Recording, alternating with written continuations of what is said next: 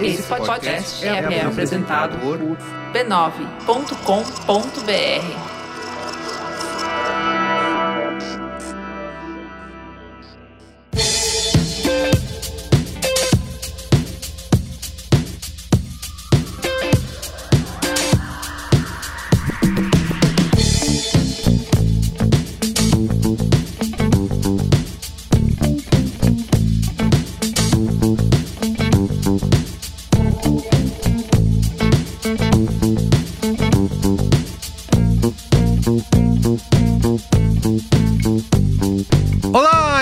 Merigo, esse é o Braincast número 468. Estou aqui com Ana Freitas e Javier, né? Ah, o Ravi tá, infelizmente, os ouvintes. O Ravi não pode Olá, lhes dar oi. Tá prestando atenção. Mas o Ravi é meu gato e tá participando aqui hoje. Tá, tá prestando oi, bem atenção. Ele tem opiniões, tá. eu acho. Super. Muito bem. Yoga Mendonça, e aí, Yoga? Olá, eu vim aqui representando o Instituto de Pesquisa DataOga, um instituto muito fidedigno, vocês podem confiar.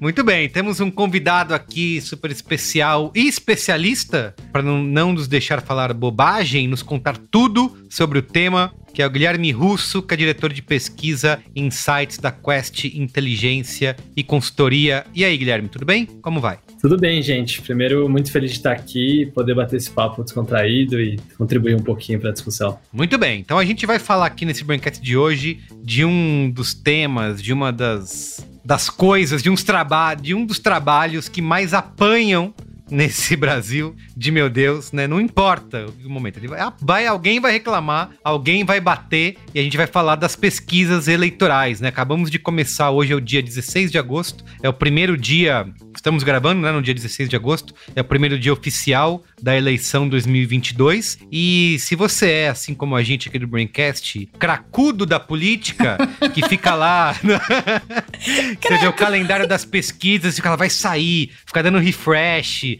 e aí já saiu quais são os resultados, você vai se identificar com a gente. E nós vamos discutir justamente é, como entender, como interpretar, como ler uma pesquisa eleitoral, como que elas funcionam, como que se faz, quais são as leis por trás, né? Porque não é só sair por aí perguntando as coisas e depois você publica o que você quiser, tem todo um jeito de fazer, enfim, é isso, tá bom? Mas antes, ó, recadinhos rápidos aqui antes da gente começar o programa de hoje.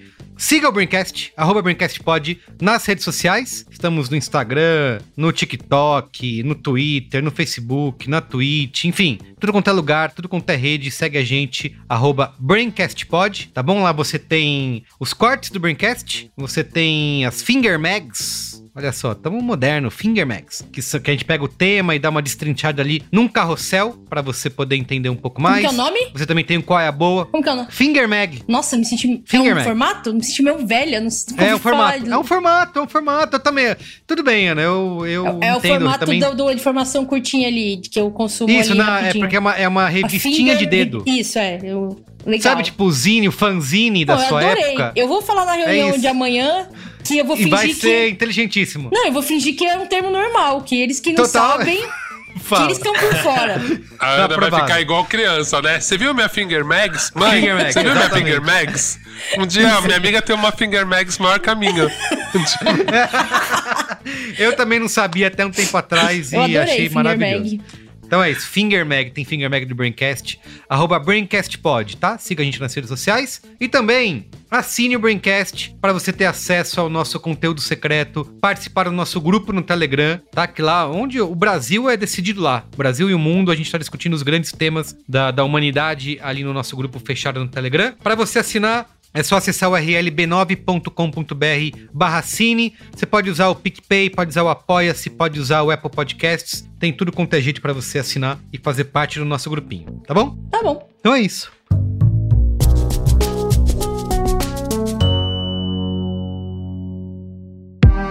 Sabia que agora você pode levar o Braincast para sua empresa? Pois é, há anos que o Braincast está aqui para te ajudar a navegar nesses tempos transformadores incertos, né? Entre pandemias e metaverso, algoritmos e fake news, conexão 5G, crise do clima, choques de gerações, são muitas mudanças tecnológicas e culturais que, obviamente, podem nos deixar bem confusos e ansiosos, né? Mas o Braincast está aqui, para a gente não perder a esperança no futuro. Mas também sem deixar de questionar o hype do futurismo exagerado que você sabe que rola muito por aí.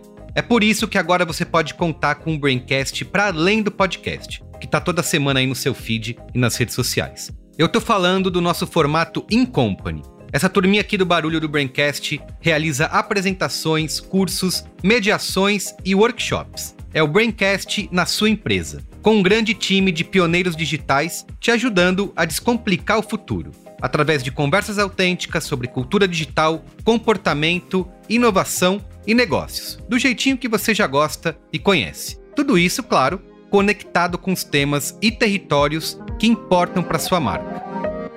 Conte com o Braincast para refletir e desvendar quais faíscas vão impulsionar o nosso presente e o nosso futuro também na sua empresa. Mande um e-mail para negócios@b9.com.br que a gente troca uma ideia. Uma pauta? Pauta! pauta!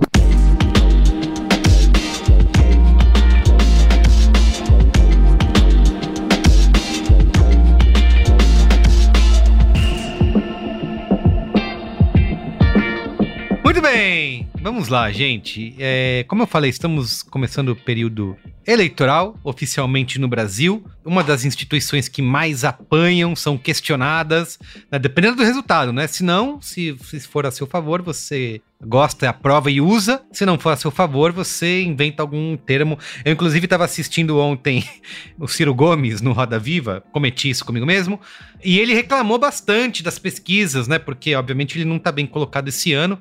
Ele falou, não, porque as pesquisas são financiadas hoje em, hoje em dia pelos bancos, né? Tem empresas que financiam. E aí alguém, acho que foi a Malu Gaspar, já falou, ah, então você está questionando as pesquisas? E ele meio que se enrolou para devolver a resposta. Falou, não, veja bem, eu confio nas pesquisas, mas aqui... Então, assim, as pesquisas estão o tempo todo, são protagonistas no nosso imaginário, né?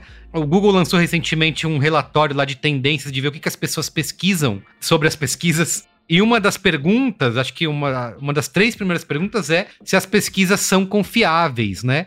Se a gente pode acreditar nas pesquisas. Então, quero começar jogando essa batata quente pro Guilherme que tá aqui, para ele nos explicar primeiro, do começo, né? Quem é ele, qual que é o papel dele na Quest e se a gente pode confiar nas pesquisas. Guilherme, conta pra gente, tem algum grande plano global das pesquisas eleitorais? É, se tem, eu não tô sabendo e. Ih, não convidaram o Gui. Acho que isso é um pouco de teoria de conspiração, viu, gente? Uhum. É, é, um pouco demais. Deixa eu falar um pouco para vocês, então. Deixa eu comentar, na verdade, com um comentário. Claro. Que é muito engraçado. Existe agora uma política de entretenimento de pesquisa. As pessoas ficam esperando, né? Muito claro, todo mundo tá ligado para o, o, analista profissional de pesquisa. Eu acho isso maravilhoso. Essa ah, é, é analista profissional, é o é analista amador profissional, né? Amador profissional. Isso, fala isso, fala isso. O amador profissional que fica vendo, comparando, vai a fundo. O Twitter, assim, é maravilhoso nisso. Eu acho isso bacana demais. A gente adora, essa é a realidade. E eu acho que, que é legal de começar falando, gente, que o Brasil está amadurecendo nesse processo, porque o Brasil quando a gente, sei lá, quando eu era moleque, tinham poucos institutos, poucas pesquisas que a gente lembra, assim, né? O Ibope, Datafolha sempre eram os maiores. Verdade. E agora a gente tem um número muito maior de pesquisas, pesquisas sendo divulgadas pela mídia, e acho que isso é muito bom. É, por que, que isso é bom? Porque isso agora fez a gente pensar mais, a gente discutir mais metodologia, então acho que isso é um dos motivos de eu estar aqui. Então tô super animado para falar disso. Mas deixa eu falar uma coisa para vocês, assim, esse é o grande desafio, né? Você tem muita informação agora, muita pesquisa diferente, muita informação, e acho que isso é, é justamente que, que é legal, da gente poder conversar diferentes métodos, diferentes é, objetivos também, tem pesquisas e prognósticos coisas diferentes. Mas então, para começar, as pesquisas são confiáveis. É, sim, as pesquisas são, na média, né? A grande maioria são super confiáveis, mas aí é que tá a beleza do negócio. Tem diversidade, gente. Tem muita diversidade entre metodologias e institutos, né? Então, acho que essa é a minha, minha deixa para vocês, assim. É, eu hoje faço parte da, da Quest, que é um instituto novo, é um instituto que cresceu muito. A gente tem pesquisa nacional todo mês, agora cada duas semanas, em setembro, agora cada semana. Então a gente, vocês vão ver muito o nome da Quest aparecendo. É, e a gente, então eu sou lá diretor de, de inteligência, né? Eu fico cuidando bastante das pesquisas. É, e é uma empresa assim focada muito em ciência política, né? São o Felipe, que é o, que é o CEO, eu, a gente vem da, da, academia da ciência política, então a gente tem uma pegada assim bem clara com, com política, é, e a gente então esse ano tá assim trabalhando muito, se divertindo muito, é, entrando nessa maluquice que é falar de pesquisa, publicar, mas acima de tudo eu acho que é contribuir para o debate. Ô Guilherme, tem uma explicação por é, essa proliferação dos institutos de pesquisa, que é isso que você falou, né? A gente tinha, não é algo novo, mas a gente tinha estava muito focado ali em, só em dois grandes agentes, né? Então era Datafolha, Ibope, era isso que se esperava. E aí, de repente, a gente começou aí ao longo dos anos surgirem novos institutos de pesquisa, novas pesquisas, diferentes métodos, né, que são discutidos. Tem uma explicação para isso? Por, por que essa proliferação desses diferentes institutos de pesquisa? Tem um primeiro fator que é muito interessante, gente, que é que sempre houveram mais pesquisas privadas. Os bancos uhum. sempre fizeram pesquisas que a gente não sabia. E agora, os, os, próprios bancos, fundos de investimentos, né? Então, a própria pesquisa da Quest ela é financiada por um, pela, pela Genial Investimentos. Mas o que aconteceu? os caras perceberam que eles podiam, digamos, divulgar essa informação e chamar atenção, né, tanto para o fundo de investimento, mas de forma geral os bancos sempre fizeram muita pesquisa. E eles fazem por dois motivos. O primeiro, que eles querem saber quem vai ganhar, e eles também têm, né, assim, a inteligência de quem vai ganhar te ajuda no mercado financeiro, te ajuda a tomar decisões de forma geral, né, sobre, enfim, a macroeconomia do futuro. Mas, então, acho que um dos fatores é que agora vários bancos, fundos de investimentos agora, digamos, patrocinam e publicam, né, as pesquisas. Então, muitos do que a gente vê agora, a gente, assim, geralmente vem com o nome, né, do, do banco, do fundo de investimento. Essa é uma das razões. A segunda, eu acho que é uma coisa da, da mudança de métodos. É, no Brasil, a gente, tinha uma a gente tem uma tradição de pesquisas domiciliares, face a face, mas aumentou também pesquisas é, por telefone que são, na média, um pouco mais baratas, e tem também até pesquisas online, que aí é mais difícil, porque é, é mais difícil de fazer uma boa amostra online, mas tem, tem essa mudança também, tem mais pesquisa por telefone. Então é outro motivo de ter aumentado o número de pesquisas e, e institutos divulgando. Para mim sempre foi uma dúvida essa questão da pesquisa por telefone, porque tem que ter aparelho fixo, é sério isso? Um dia desses eu ouvi, eu achei tão esquisito assim, porque eu pensei, cara, quem tem aparelho fixo hoje em dia é uma faixa muito específica da população, né? Pensando em São Paulo, vai, principalmente. Então eu falei, cara, você consegue falar com algum jovem num aparelho fixo? Isso já não inviabiliza, já não dá um viés, na verdade, para essa pesquisa? Então, cada instituto vai ter essa definição de percentual, né? De quantos telefones fixos versus telefones é, celular. Cada vez mais a coisa foi para o celular. Mas essa é sempre uma dúvida. Uma das dúvidas metodológicas, decisões que os institutos têm que tomar é essa, né? Como é que vai ser essa coisa? Eu ligo para quantos números celular, quantos fixo? E acho que isso, na verdade, até assim, eu, e olha que eu sou do ramo, a gente discute ainda pouco sobre quantos celulares e quantos fixos. É, mas de forma geral, isso, isso é verdade. Assim, os fixos são pessoas bem mais velhas, né, com, com idade mais elevada. É, e, e, aí, gente, eu deixo eu dar um, um, pitaco já. Então, uma informação importante que é telefone de forma geral, é, você acaba sempre tendo, digamos, uma amostra de pessoas mais ricas é, e pessoas ah. mais velhas, porque você tem uma a seguinte questão que pessoas com renda mais baixa às vezes trocam muito de celular ou não necessariamente tem, né, um, um celular com linha fixa é, então é uma das diferenças importantes assim entre pesquisas que a gente chama de face a face e pesquisas telefônicas. Mas esse é um dos motivos também que cresceu bastante. Aí é uma das discussões metodológicas que, que é sempre bacana de, de discutir. Tanto, Gui, que eu acho que até tem na nossa pauta mais para frente a gente brincando um pouco com essas discussões de internet, né? Telefone é de direita, face a face a esquerda sai melhor, né?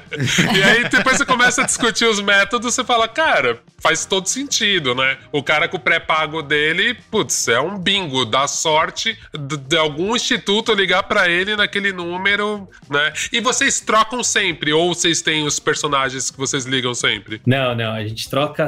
É assim, são, são dois estilos de pesquisa. Tá. Então, as pesquisas eleitorais, elas trocam sempre. A gente nunca vai no mesmo lugar. É, mesmo porque vicia tanto, digamos assim, o próprio entrevistado como a ou né, pesquisador, entrevistador, pode viciar. Ele sabe que naquele lugar a pessoa vai atender e isso é justamente ah. um motivo de viés. É, é, quando você vai a campo, é muito legal. E a campo, gente, é muito legal. Uma experiência, assim. Eu fico muito no escritório, mas ah, é muito legal. Eu fiz na faculdade. Você fez? É? é, porque eu tive aula de metodologia de pesquisa, né, no jornalismo. Eu fiz alguns, assim. É bem legal mesmo. Foi uma experiência bem interessante. Você foi na rua ou você foi na casa de alguém? Eu fui na rua. E a pessoa aceita, assim, a pessoa fica. Na minha experiência, é tipo, sei lá, a cada seis pessoas, uma topava. É, porque um comentário comum, gente, é sempre isso. Mas quando era o Ibope, né? Mas o Ibope nunca me perguntou da onde que veio essa pesquisa? Nunca me pararam para perguntar eu nada. Eu quero fazer a pergunta de um milhão aqui do Gui, que eu nem sei se tá mais pra frente na pauta. Eu passei a pauta meio na diagonal. Manda ver, manda ver, tá livre. Que tá é livre. o seguinte, eu quero saber o seguinte, Gui. Como é que você pergunta lá pra mil pessoas e você tá me falando que isso representa o país todo? Perfeito. Não, agora, Parabéns. sério, eu acho que é, isso é mega importante de explicar pros ouvintes, tipo, de onde vem esse lance da amostragem, por que, que isso é fidedigno, tipo, como a metodologia garante essa precisão e tudo mais. Perfeito. Essa é uma, é uma das perguntas mais legais e mais legais de responder também. E aí, gente, a lógica, ela, ela é muito interessante, né? Por que mil, duas mil, três mil? É, e aí tem duas, duas partes dessa resposta. A primeira é que, gente, assim, a, maior, a melhor analogia que eu gosto de fazer, quando vocês estão fazendo um molho, né? Um molho de tomate ou etc. Como é que você sabe se tem muito ou pouco sal? O que, que você faz? Você dá uma misturadinha lá, e aí você pega a colher e depois experimenta. Sim. E aí você julga, você faz ali uma decisão de que ali tem muito ou pouco sal com uma colher. Isso. Pô, mas a, a, a, a, panela tem muito mais coisa, como é que você sabe, então? E a lógica é uma, é uma coisa muito louca, gente. É chamado de sorteio. É, você tem uma população muito grande e aí eu vou sortear, né? Eu sortear os municípios, vou sortear os bairros, é, o setor censitário, né? Que eu vou lá. E essa é a mágica. Existe uma mágica que o sorteio faz o negócio ser representativo, né? Ou seja, eu não vou entrevistar é, nem, nem muito homem, nem muita mulher, não vou entrevistar nem muito corintiano, nem muito palmeirense, nem muito flamenguista, porque baseada no sorteio, a gente consegue ter uma amostra representativa. Mas, aí tá um ponto. Por que que... Você nunca... É muito raro você ver uma pesquisa abaixo de mil. Porque existe a seguinte lógica. Se você entrevistar uma pessoa, por definição, assim, essa pessoa vai ser um homem, mulher, né? Ou, claro, né? Tem, tem outros, outros gêneros. Mas o ponto é, você vai ter um grupo só. Se você começa a aumentar, a chance de você estar tá, né, com, com dois grupos, três grupos, etc., vai ser muito maior com a partir ali, na verdade, de 400, 500, você começa a melhorar. Mil melhora mais, duas mil melhora ainda mais. Se você subir para 5, 10, também melhora. Só que aí o ganho já começa a ficar muito menor, é muito mais caro e aí a coisa dá meio que na mesma. Então por isso que tá todo mundo sempre nessa faixa dos 2 mil, 3 mil, né? A grande maioria das pesquisas hoje fica entre 2 e 3 mil. Sim. É, porque isso é um cálculo estatístico e basicamente, de novo, né? Se você pegar duas colheres de sopa, na verdade vai ser melhor do que a primeira. Por uma coisa de, de chance, pura chance. Sim, sim. Mas se você sim. pegar 20 colheres de sopa, você já ficou tempo demais lá, já tá cozinhando demais. Você já jantou. E você não Você vai ter um resultado muito diferente. Você já jantou. E só, e só a papila gustativa fica Adorei. viciada também. Ela vai gostar. Cara, adorei, fica adorei. Cara, é isso. Explicamos todo o conceito estatístico das pesquisas. Parabéns. Mas, mas, mas, ó, deixa eu falar, gente, que tem duas coisas, né? Quando a gente fala de pesquisa, a coisa mais importante. Tem duas coisas muito importantes. A primeira é a amostra. E a amostra é uma coisa assim super séria, uma coisa que a gente discute muito. É, então, vocês que, que, gostem, vale a pena entrar nos, no, nos relatórios, nos institutos. É, na Quest, assim, a gente preza muito por transparência.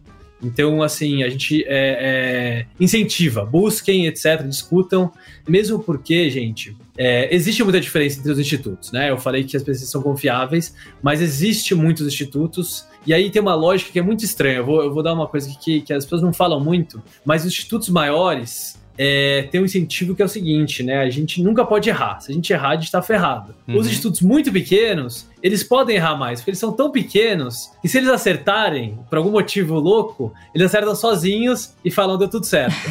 Mas se eles erram, também o custo deles é muito menor. Então, é, o pessoal fala, né? As pesquisas do instituto são todos iguais, etc. Gente, acertar, né, fazer um trabalho sério e, e, e acertar o resultado, é, ou estar tá próximo do resultado e falar das tendências é o que a gente, assim, é o propósito do Instituto de Pesquisa. Então a gente trabalha muito arduamente para passar uma boa informação, né? Então, é só para também lembrar vocês que, que essa coisa da discussão da metodologia é boa e ela vai sim, ela distingue, né, assim, os, os, os diferentes institutos. Então, sim. tá aqui meu incentivo para vocês irem para os relatórios e discutirem mesmo, conhecerem mais a metodologia. Eu acho isso que o Gui falou mega importante. Acho que até vale dividir um pouco, tipo, da minha experiência.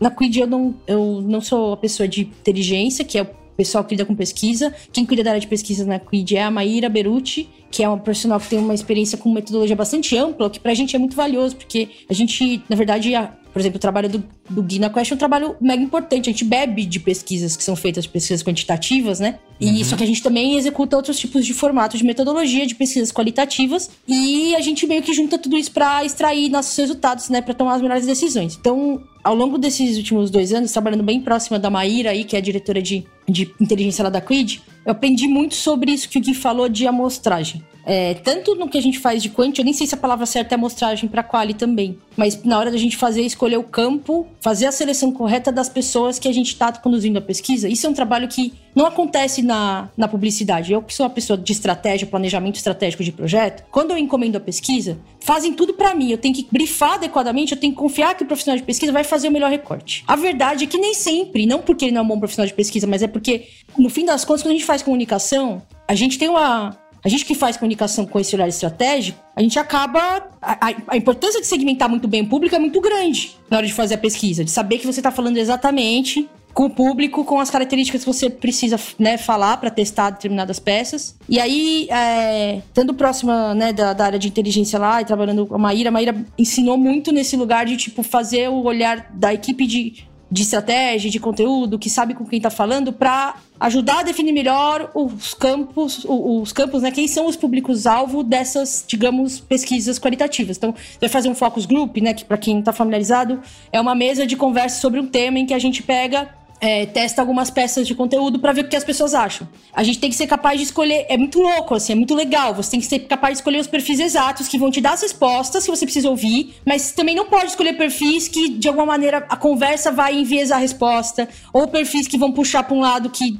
vai te dar a resposta enviesada, né? Que eu acabei de falar, mas assim, tem uma sutileza na escolha do. de como você faz a escolha de amostragem, né? Ou do, do perfil das pessoas, que eu acho que é muito foda, assim, do profissional de pesquisa, e que eu acho que faz diferença. Então, o Gui ensinar a gente a desvendar o código das pesquisas, né? Eu acho muito foda. Quando eu trabalhei com mais na área né, de dados aí, com performance e tal, eu fiquei um pouco mais, sei lá, um pouco mais apegada a método científico, aprendi um pouco sobre estatística. Então eu comecei a ser a pessoa que vai olhar, tá, mas qual que é a metodologia da pesquisa? Que, que pergunta foi feita para dar essa resposta? Sim, sim. Tem- é, é muito louco, porque, tipo, é, o Gui, assim, acho que o Gui pode falar mais sobre isso, mas eu acho muito legal esse cuidado de você falar, puta, eu preciso. A, pesqui- a pergunta precisa ter um cuidado muito grande na- no- em como a pergunta é formulada. Porque a- como a pergunta é formulada, pode visar o resultado. Enfim, eu queria te- até te ouvir de falar disso. de- É, isso é um. Antes do Gui falar, isso é um ponto bom, né? Porque a- as pessoas cobram da pesquisa. Ah, então se deu diferente do que a pesquisa falou, então tá errado, não é confiável. Mas Exato. é, é aquele clichê, né? Tipo, da,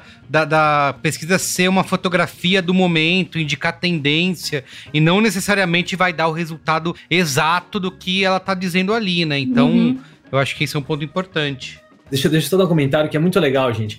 Que a primeira coisa, né, muito importante de metodologia é a amostragem. Ela é muito importante. Uhum. A segunda, é o que a gente chama de mensuração, é a medida. Né? E aí, nas pesquisas quant, a gente, é, o, é o questionário. Nas pesquisas quali, geralmente é um roteiro, né? Para o grupo focal. E aí, como você pergunta, na ordem que você pergunta e, e Nossa, o sim. que você pergunta, né? O que, A ordem da como pergunta, e, o- né? e quando, importa muito.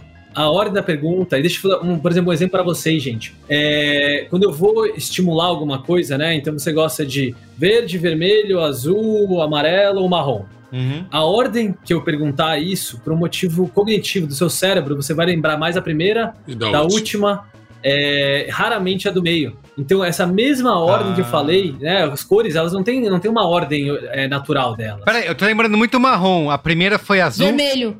A primeira Vermelho. foi vermelho. É, Tá, tá. Vermelho e a marrom, última foi última. marrom. Eu nem sei a ordem que eu falei, mas o ponto é que isso, isso importa. Isso importa. Uhum. É, eu trabalhei num, num instituto é, nos Estados Unidos fazia muita pesquisa sobre países estrangeiros, sobre política internacional. E a gente fazia muitos testes disso e a gente mostrava como, na verdade, se você colocar os Estados Unidos primeiro, por último, etc., isso, na verdade, dá resultados muito diferentes sobre o que as pessoas acham. Então, um dos pontos, esse é só um exemplo claro de que se, o que a gente faz na Quest, né? A gente sempre randomiza, a gente aleatoriza. Então, o primeiro pode ser o Lula, pode ser o Bolsonaro, pode ser o Ciro, pode ser a Vera, pode ser o Ah. Léo Pericles, pode ser qualquer um. Isso tem que ser de forma aleatória. Porque senão, se você colocar o Lula em primeiro, o Lula por último, o Bolsonaro primeiro, o último, Sempre você vai vai, na verdade, um- dar um favoreça. Que louco. Isso favorece, porque as, porque as pessoas lembram, né, mais disso, etc. Então, isso é um dos exemplos. A outra é uma discussão, na verdade, sobre o que você pergunta primeiro. É, se você fizer muitas perguntas sobre economia, naturalmente as pessoas vão pensar mais na economia, mesmo na hora de responder presidente ou etc. Então tem, tem umas discussões sobre ordem que importam muito. Digamos assim, toda escolha metodológica vai ter uma perda, né? Uma troca. Uhum. Você sempre vai ter aqui, vai puxar de um lado, vai, né? Vai puxar do, de um lado, vai, vai prejudicar do outro, etc. Mas essa é uma. Então a amostragem é muito importante, depois a mensuração, as perguntas, como fazer. Deixa eu dar um outro exemplo que é muito legal. Quando você quer perguntar um tema mais de dois lados, é, um dos problemas é se você perguntar, né, digamos assim, é, ah, você acha isso? Né, porque as pessoas tendem a concordar com você. Se você é o pesquisador, as pessoas querem concordar com você. Sei. Então, uma das formas que a gente utiliza é de falar o seguinte: olha, algumas pessoas acham que a Petrobras devia ser privatizada, Uhum. outras acham que não. Devia continuar com, sei lá, com o governo sendo sócio majoritário. E você? Você acha que é tal, tal, tal? Porque eu permito que ela, que ela sinta que tem gente dos dois lados. Entendi. Então essa é uma das técnicas também para você permitir os dois lados. Isso importa, porque se você perguntar, Entendi, não é pergunta direta. Você acha que tal coisa, você precisa trabalhar É, essa você acha que a pergunta. Petrobras deve ser privatizada? Sim ou não? Ou, né? Sim, entendi. sabe? Caramba, eu achei que era, a pergunta era essa. Eu achei que era direto. Você acha? Sim? Não. às vezes, às vezes até assim, isso, isso é uma escolha, às vezes assim a gente utiliza, mas tem alguns temas que precisam dessa coisa, gente. Porque existe o que a gente chama também de desejabilidade social. O que, que é esse efeito? De que a gente quer fazer parte da norma social. Sei. E aí, se você não permite isso, se você não favorece isso para o entrevistado, você acaba tendo um viés, que a pessoa responde o que você. Ela acha que você quer ouvir. Isso é muito prejudicial para a pesquisa. Perfeito. E Gui, Gui, Não, vai lá, Hugo, depois eu eu pergunto. não sei se eu vou. Eu acho que eu tô lendo sua mente, hein? Vamos ver.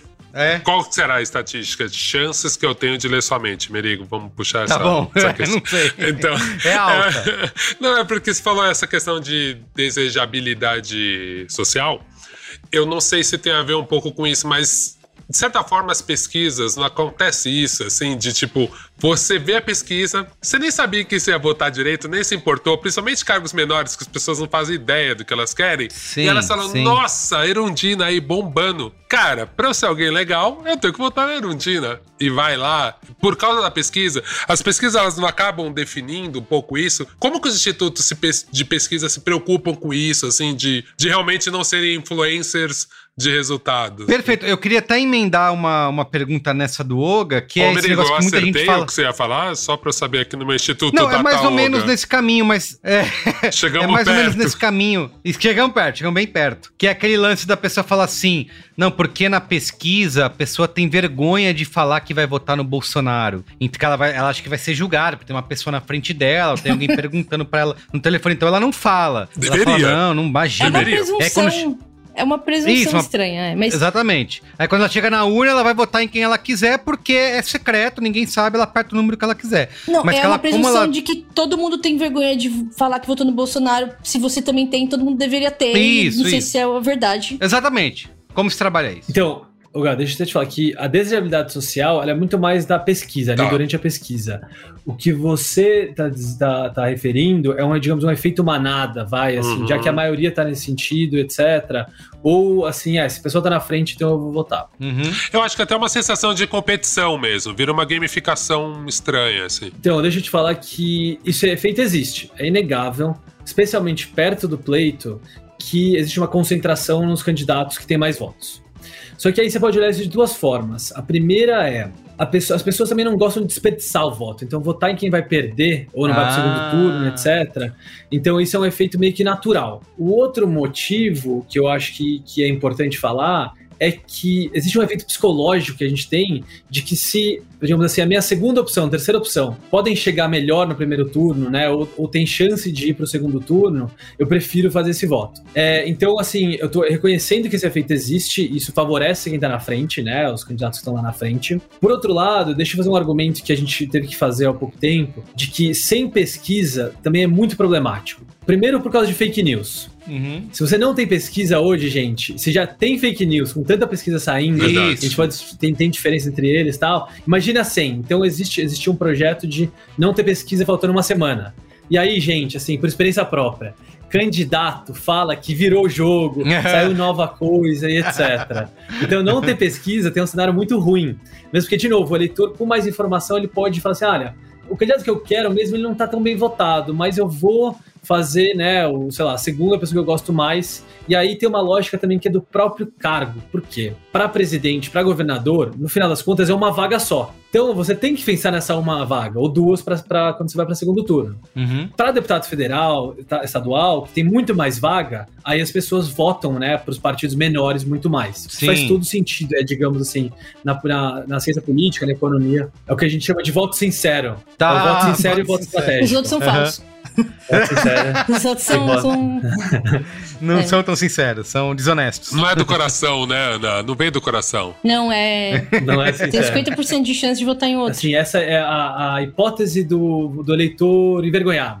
Que é a hipótese de que o Bolsonaro. As pessoas têm vergonha de falar que do Bolsonaro. Isso é dese- desejabilidade social. Porque como o Bolsonaro, né, tinha posições muito fora, da, fora da, do normal, digamos, as pessoas têm medo, né, de falar que, que digamos assim, Vai ser julgado. compactuam com essas posições, né? Sim. Exato.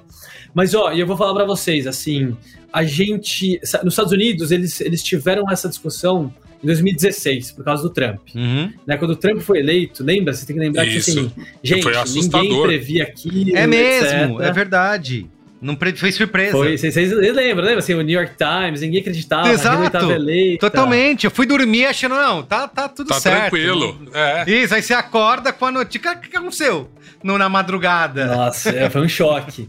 E aí que, assim, o- os americanos, né, também eles amam pesquisa, assim, são apaixonados, eles fizeram uma força-tarefa para entender o que estava errado, o que eles acertaram, e essa é uma das hipóteses que eles não acharam muitas evidências. Eles acharam muitas evidências de que é, eles ficaram focados demais no nível nacional, é, enquanto na verdade a eleição americana é estadual, né? Tem aquela coisa, lembra? Assim, é, toda época americana a gente fala, ah, como é que tá o voto em Ohio, como é que tá em Michigan, como é que tá na Geórgia. E a grande erro lá que eles viram muito grande é que eles não prestaram atenção em alguns estados muito importantes. É, as amostras estavam muito ruins em alguns estados, e esses estados que viram o jogo, né? Hum. Então são os estados famosos lá, assim, que onde o Trump ganhou, no, no- eles têm um, um nome assim, bem, bem trabalhador ali em Ohio, Michigan, no, no meio oeste americano. É, como que é o nome? da, da, digamos, do erro. É o Belt, como é que é? no- Em inglês tem o Rust Belt, né? Isso. Isso. C- c- Cinturão, cinturão de É, enferrujado, cinturão Isso, exatamente. de bronze. Tô ligado, tô ligado. Exatamente, é lá mesmo, pessoal, assim, onde a economia pirou muito, tem várias coisas e e é um eleitor muito, muito frustrado. É um, é um- é um padrão muito parecido com o Brexit também, etc. É, enfim, então os americanos refutaram isso. No Brasil, a gente também fez algumas pesquisas e a gente não acha muita evidência de que acontece. E acho que agora, ainda menos, porque o cara já é presidente, ele já ganhou uma eleição, né? Uhum, 55% dos votos válidos foram pro, pro Bolsonaro. uhum. Então essa coisa assim meio que, que foi embora, assim, acho que já, já virou mainstream, né? O Bolsonaro ele é mainstream. Sim. Então essa hipótese assim, a gente descarta, descarta um pouco, é, mas vale dizer, gente, que em 2018, né, tem uma mudança que tem muito voto no final, né? Então na verdade, se a gente olhar as últimas pesquisas do, do, do Ibope, antigo Ibope, Datafolha, o Bolsonaro e e o Haddad subiram. E aí parte disso é o que eu estava dizendo antes, que as pessoas vão votar de tal de ganhar, ou etc. Tem uma decisão, uma informação ali de última hora. Então, é, o Enrico falou, pesquisa é uma fotografia, né, um diagnóstico do momento e não necessariamente um prognóstico, né? Isso é natural. As eleições do Brasil têm muita volatilidade durante a campanha. Uhum. Então, essa, na verdade, é de menor volatilidade, digamos assim. A gente ainda está com poucas variações comparado a anos anteriores. Assim, né? Na Marina teve. Morreu o Eduardo Campos, o Bolsonaro subiu muito. Não fala que dá azar, Sempre viu muito mais Você mudanças. vai trazer a. É, não, fala essa- em voz alta, não. Eleições brasileiras. É. Eleições brasileiras são caixinha de Não, surpresa. essa semana mesmo, né, gente? Anteontem já tava todo mundo triste, já fudeu, agora já tá todo mundo Tá empolgado. todo mundo alegre, foda-se, já ganhou. É, tá, é, tá- então, realmente. Por isso que eu acho que é isso, assim. Se a pessoa não é muito. não tá acompanhando no dia a dia, não tá pensando em tendência e tal, realmente ela pode chorar toda hora, né? Porque. Ô, ô, Gui, essa.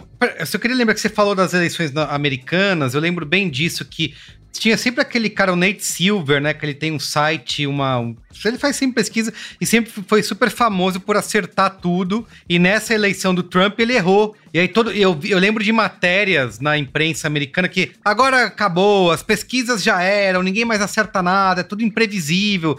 Foi uma terra arrasada, assim, né? Falou, agora Decretaram não... o fim da matemática. Exato, é, foi, é um pouco isso, cara. Eu lembro de. Acabou a, a galera... matemática. Acabou a matemática. Então, é isso, né? Ficou todo mundo desesperado. E nas eleições de 2018 no Brasil, isso também aconteceu.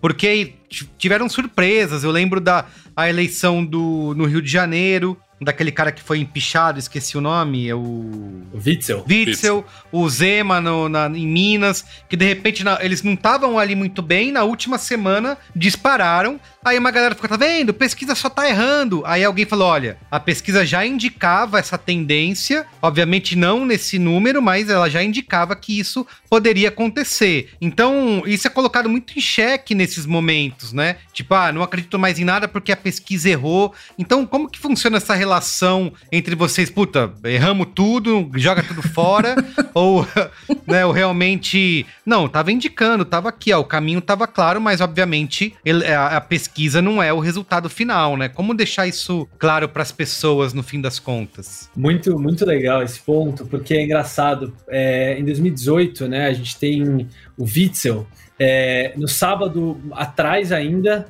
e aí, no domingo, o, a pesquisa de boca de urna dá o Witzel na frente. Isso, é, uma, aí, é um é choque. O mesmo, é, o mesmo, é o mesmo instituto. Uhum. Como é que o mesmo instituto faz tanta, tanta diferença? Sim, sim. É, e aí, gente, deixa, deixa eu falar umas coisas para vocês que é muito legal. Primeiro, as eleições brasileiras têm um, um né, Brasil, América Latina de forma geral, a gente tem poucos partidos fortes ou partidarismo alto. Uhum. Então o PT é o único partido no Brasil que, sei lá, 20% da população brasileira fala não, Diz eu me identifico com o PT. Uhum. Se você vai para Portugal, para Espanha, para França, para Alemanha, para Noruega, Dinamarca, Suécia, Inglaterra, mesmo Estados Unidos, Canadá, esses níveis de pessoas se identificam com algum partido é muito maior. Uhum. Por que, que eu trago isso? Porque é, quanto mais pessoas já gostam de um partido, mais estabilidade vai ter no voto quando as pessoas assim gostam menos de um partido, é natural que elas podam, possam olhar mais, elas, digamos, podem votar num, pode votar no outro. Gostei mais é, de, um, de uma pessoa, sei lá, ou de outra. Então, esse é o primeiro ponto. O segundo é: você falou do Zema, falou do Witzel, pode falar também do Coronel Moisés, é. É, se não me engano, em Roraima.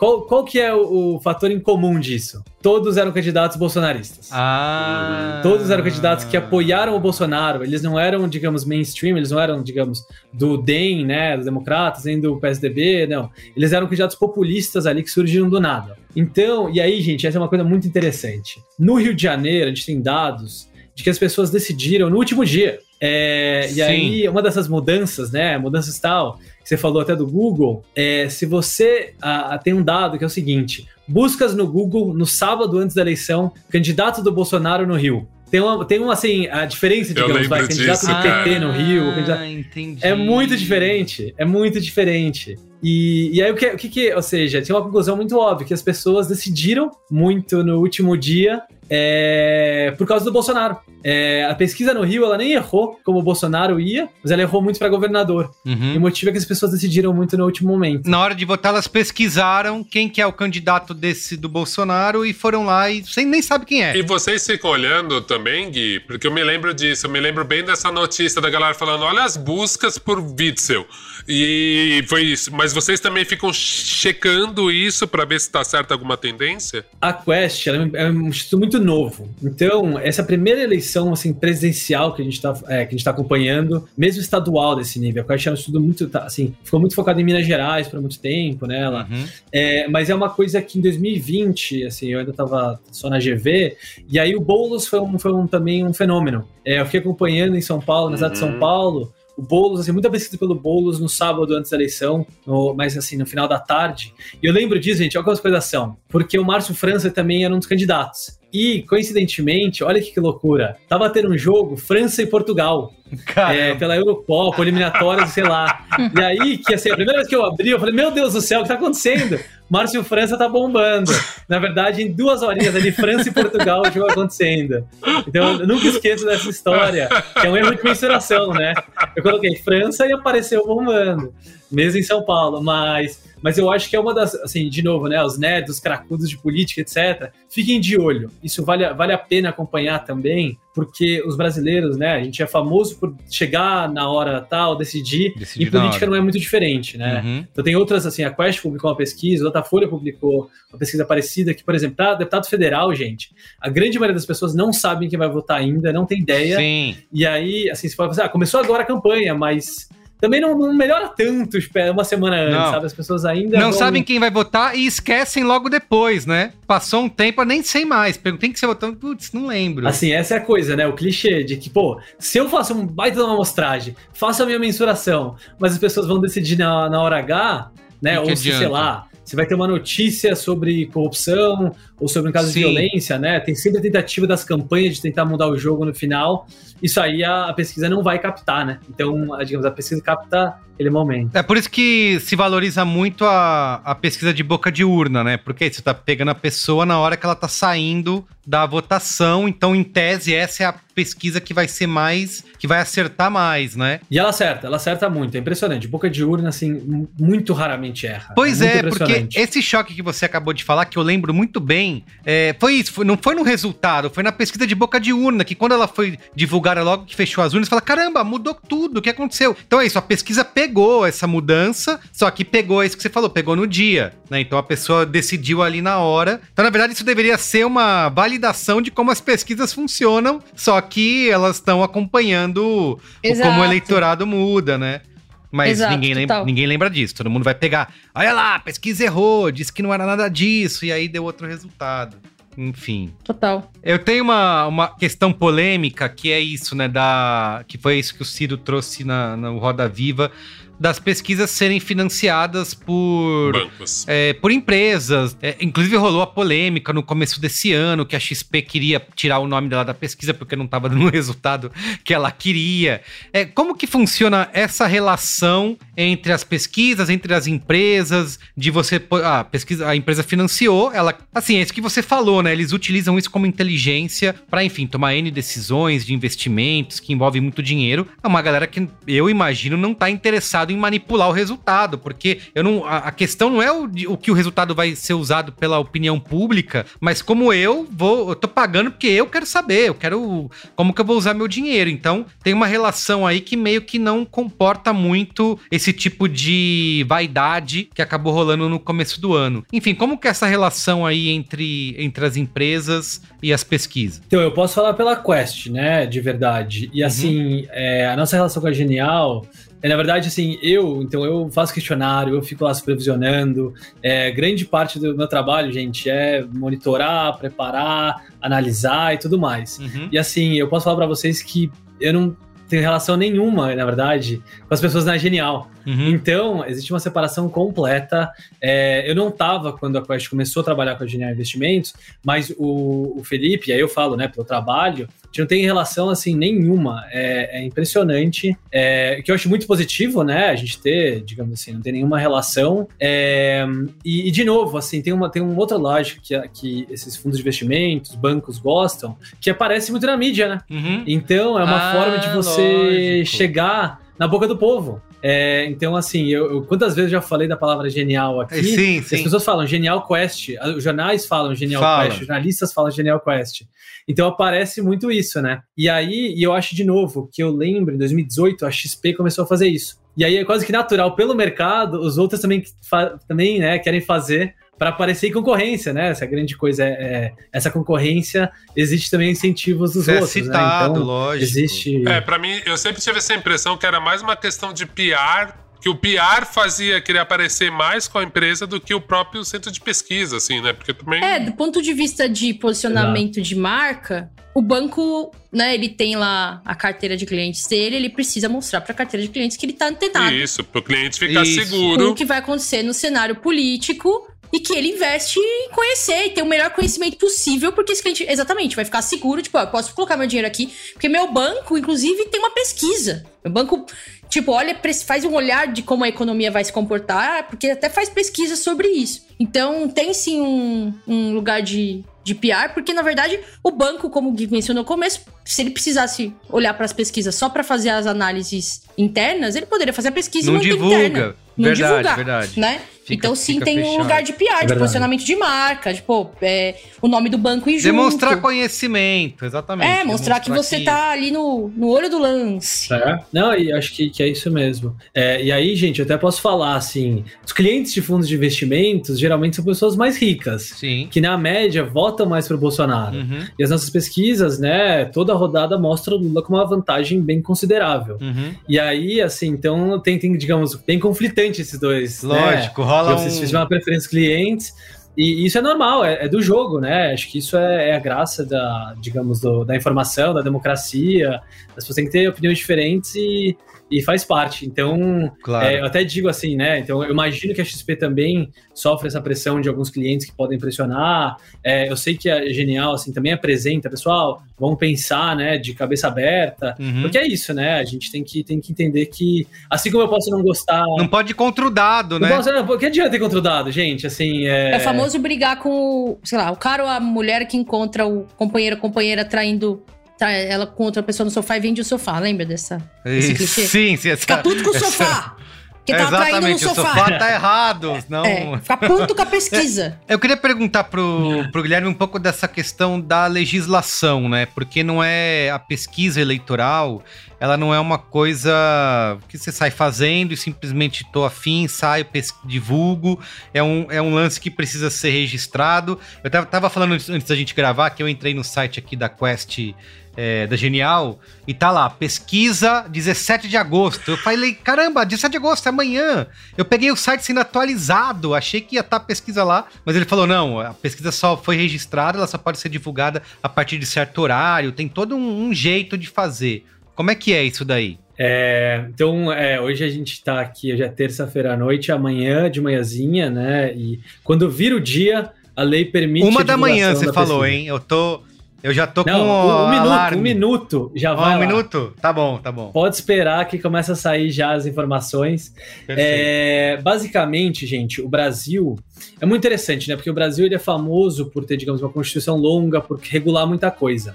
Uhum. É, e, e tem sido uma experiência que assim, outros países não fazem tanta regulação, mas isso tem sido muito bom, porque a gente aprende muito sobre os institutos, aprende sobre quem está financiando, a gente aprende sobre os diferentes métodos que antes as pessoas não precisavam falar, não precisavam divulgar. É, e então isso tem sido muito interessante, assim, porque todo mundo agora, como a gente falou, né, seja no Twitter ou o Cracudo que fica gostando, fica lá sabendo quando vai sair pesquisa, etc. Então é, é bastante interessante. Mas basicamente é isso. Você tem que falar quantas entrevistas você vai fazer, é, você tem que falar, digamos, a margem de erro, as suas cotas, né? Quantos homens, mulheres, idade, escolaridade você vai fazer, é, se vai ser telefone, se vai ser face a face.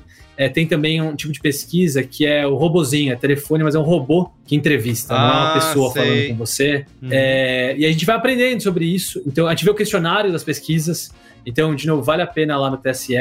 Então, assim, o Brasil agora tem uma base de dados. A gente começou a coletar essa informação, a gente consegue comparar diferentes institutos. é, e, de novo, eu comecei falando essa coisa da maturidade. A gente está ganhando maturidade de aprender sobre isso, né? A gente sempre, digamos assim, tem muita informação, então a gente fica é, desesperado por um lado, fica querendo comparar ou até ver coisa demais. Sim. Mas eu acho que é muito positivo. Eu sou, assim, cada vez trabalhando mais no Instituto de Pesquisa, eu vejo muito valor nisso. De novo, porque é, as pessoas que conseguem, né, tem um pouquinho de tempinho de ir lá, percebem algumas diferenças grandes, é, seja, digamos assim, em quem está financiando, seja no questionário, na qualidade. Isso é bacana, assim, então é, é uma coisa interessante. Mas é isso. Então, assim, a gente, a Quest é super adaptado, gosta, a gente é muito transparente, a gente coloca lá, assim, o setor censitário que a gente foi fazer a pesquisa, a gente fala, ah, a gente foi em tal bairro aqui nesse setor, é, a gente gosta disso, a gente gosta dessa transparência. Mas, então é isso, você tem, você tem que falar para o TSE, você não pode publicar qualquer resultado sobre Uhum. eleições sem estar no TSE. Entendi. Se você publicar, você está passível né, de tomar um processo. é, e, e aí vai lembrar, gente, que justamente como eu falei que o Brasil tem muita regra, muita lei, etc. uma das coisas que a gente vai ver, a gente viu muito em 2018, é acionar a justiça eleitoral para prejudicar o outro lado, o outro candidato, etc. Então, existe uma, um cuidado que é o seguinte: quando sai uma pesquisa que não que me prejudica o, os candidatos, as campanhas, né? Digamos, tem um incentivo a falar se a pesquisa tem problemas. Sim. Então, a gente entrou nessa temporada agora, gente. Vai acontecer de sair notícia de que tal pesquisa foi. É, como chama? Tem um nome lá, de que Impugnada. ar. Imp- Impugnada Foi impugnado. impugnação de pesquisa. E aí, assim, isso é bom e ruim, né? Porque pode ser, a gente não sabe se é bom ou ruim, porque isso pode acontecer e, e mesmo advogados eleitorais dizem que às vezes os juízes, né, tomam uma decisão, mas por precaução, né? Se eu, não, eu não sei, eu não sou uma pessoa técnica para avaliar, então eu vou Uhum. impugnar para evitar maior problema. Mas aí vai começar a temporada, então se preparem aí de ver essas notícias de, de impugnação ou, é, enfim, vai come, assim, a campanha começou de verdade, né? Sim. gente? Então agora vale tudo. Ó, a gente não pode terminar esse Braincast sem falar do. entregar um serviço aqui para os nossos ouvintes, né? A gente tem é, é, um monte dessas pesquisas, institutos e justamente como que a gente pode navegar. Você falou isso acontece muito, né? Eu acompanho pra caramba, sai uma pesquisa, ter aqueles fios, aquelas threads imensas no Twitter. Não, vamos analisar, então isso aqui significa isso, vai pra lá. E parece super. Não, verdade, tem razão. Então, de verdade, como que a gente pode focar nessas tendências e não nos números que estão diretamente ali, quando você fica comparando pesquisa e tentando enxergar coisas que talvez não estejam ali, ou, ou até isso, né? Você precisa realmente enxergar além do que, do que tá mostrando. Enfim, quais são os hacks para a gente conseguir acompanhar essas pesquisas sem enlouquecer, né? É, o que que. Como que a gente realmente pode manter a calma e a sanidade enquanto a gente lê as pesquisas? O Carlos fazendo pro Gui a pergunta que ele deveria fazer pro profissional de saúde mental. É, exato, exatamente. Não, na terapia, não. Quero, quero entender aqui. ô, ô, gente, acho que assim, aí vem até uma coisa pessoal. Eu saio um pouco de rede social, tá? Assim, Tá. porque redes sociais é muita informação, muito rápido. Mas, ó, tem alguns hacks que eu acho que são bastante importantes. A primeira é que, hoje em dia, com 2 mil casos, as margens de erro são pequenas. Só que essas margens de erros, pessoal, é para o valor digamos, total, ou seja, seja do país inteiro ou do estado inteiro. Esse valor não é para regiões, não é para subgrupos da sociedade. Então, quando você fala assim, nossa, subiu cinco pontos entre, sei lá, jovens de 16 a 24. Uhum. Gente, a margem de erro para um subgrupo ela é muito maior do que a margem de erro reportada para o total. Isso é muito importante. Então a gente tem que tomar cuidado, que às vezes a gente vê e a gente quer apontar logo uma tendência muito grande. Então, assim, fala por definição, gente. A gente faz duas mil entrevistas. Se 7% é no centro-oeste, são 140 entrevistas. Gente, 140 para estatística é muito pouco. É um valor muito pequeno. Então tem flutuações que na verdade são super naturais. Isso vai acontecer muito mais. Essas flutuações acontecem muito menos no Sudeste ou, obviamente, no país, porque o N é muito maior, né? O N é o número de respondentes é muito maior. Então isso é assim, tomem cuidados. É, é, subgrupos, né, têm uma margem de erro muito maior. Então esse é um hack super, super importante para ter atenção. Ou seja, não se atentar para as flutuações de subgrupos e, tipo, na verdade, olhar para as flutuações da pesquisa mesmo no macro, né, do grupo todo. Porque se a gente se apega no subgrupo, se- pode ser induzido ao erro por causa dessa margem maior, é isso? Pode. Você lembra, Gui, de alguma pesquisa recente que a galera se enganou por causa de subgrupo? Alguma notícia que deram? Olha, é, é que essa eu diria que eu tenho uma posição, mas, mas ela é importante de se falar. Então hoje o Auxílio Brasil é uma das grandes perguntas. Verdade.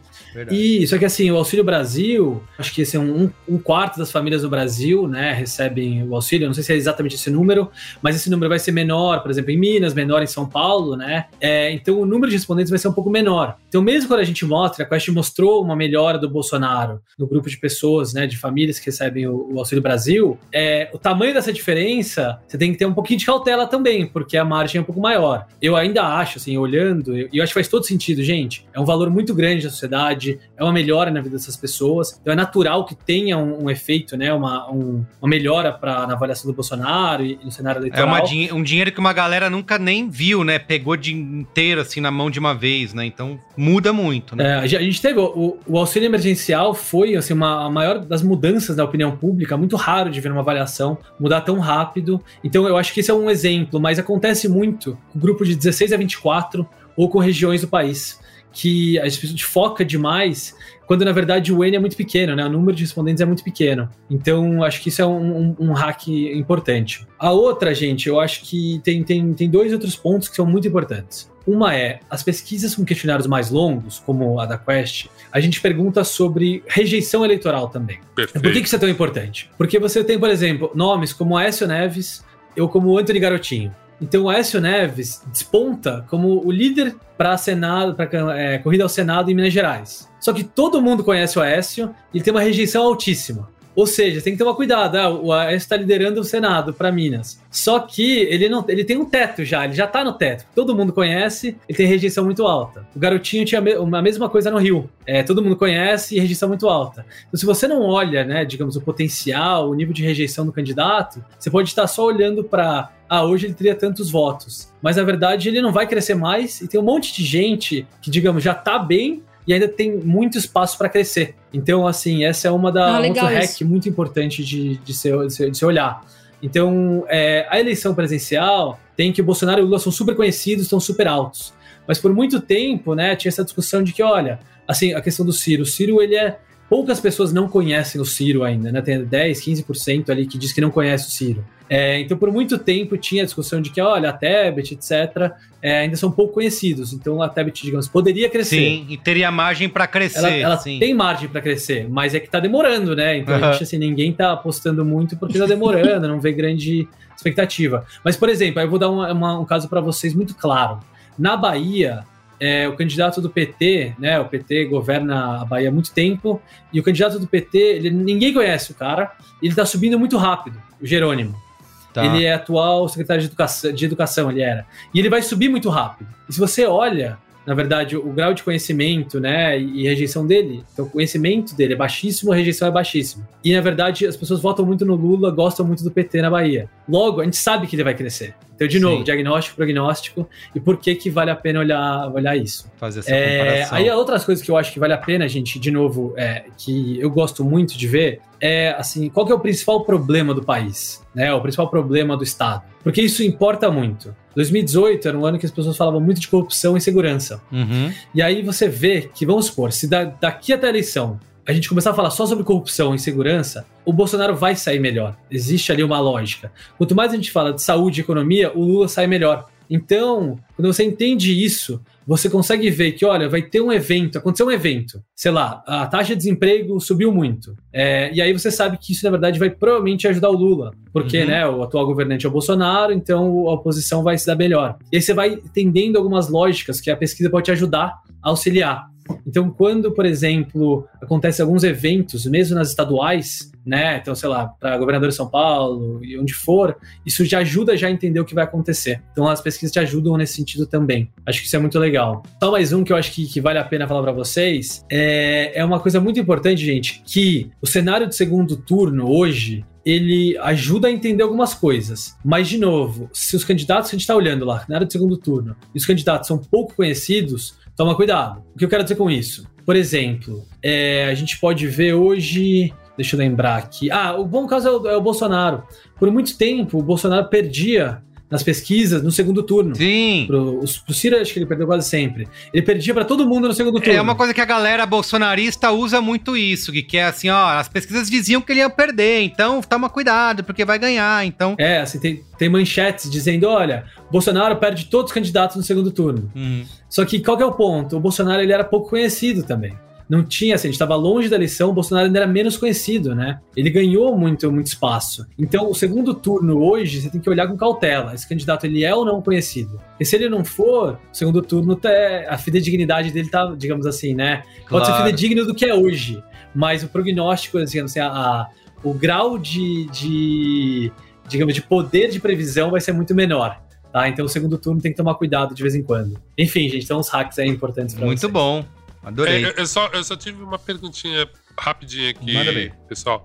Eu fiquei. Uma coisa recente, eu nem sei se você vai conseguir me responder, Gui, mas uma coisa recente que eu tô acompanhando esses dias foi muito essa briga da imprensa com o formato podcast e quase uma briga de podcasts, videocasts, né, Merigo? De tipo, putz, é isso, vai o, vai o candidato lá, fala o que quer, gera muito material e acaba brigando pelo número mesmo, né? Vira quase um, um budget. Vocês já estão pensando em outras plataformas ou outros números para deixar a pesquisa de vocês mais interessantes ou as leituras de tendência, porque realmente é uma coisa relativamente nova, né? Antes a gente via que muitas vezes um candidato, depois que ele fosse no Bonner, mudava completamente ali, né? O Bolsonaro soube usar isso ano passado brilhantemente, assim, né? Aquela treta dele com o Bonner foi uma coisa que, putz, jogou ele para cima. É, essa questão do podcast para vocês já é uma análise de tendência? Já estão vendo isso fenômenos como o Flow ou enfim, ou o Podpah e quando os candidatos vão nesse lugar? Porque agora é onde esses caras querem ir, né? Ninguém quer falar com o jornalista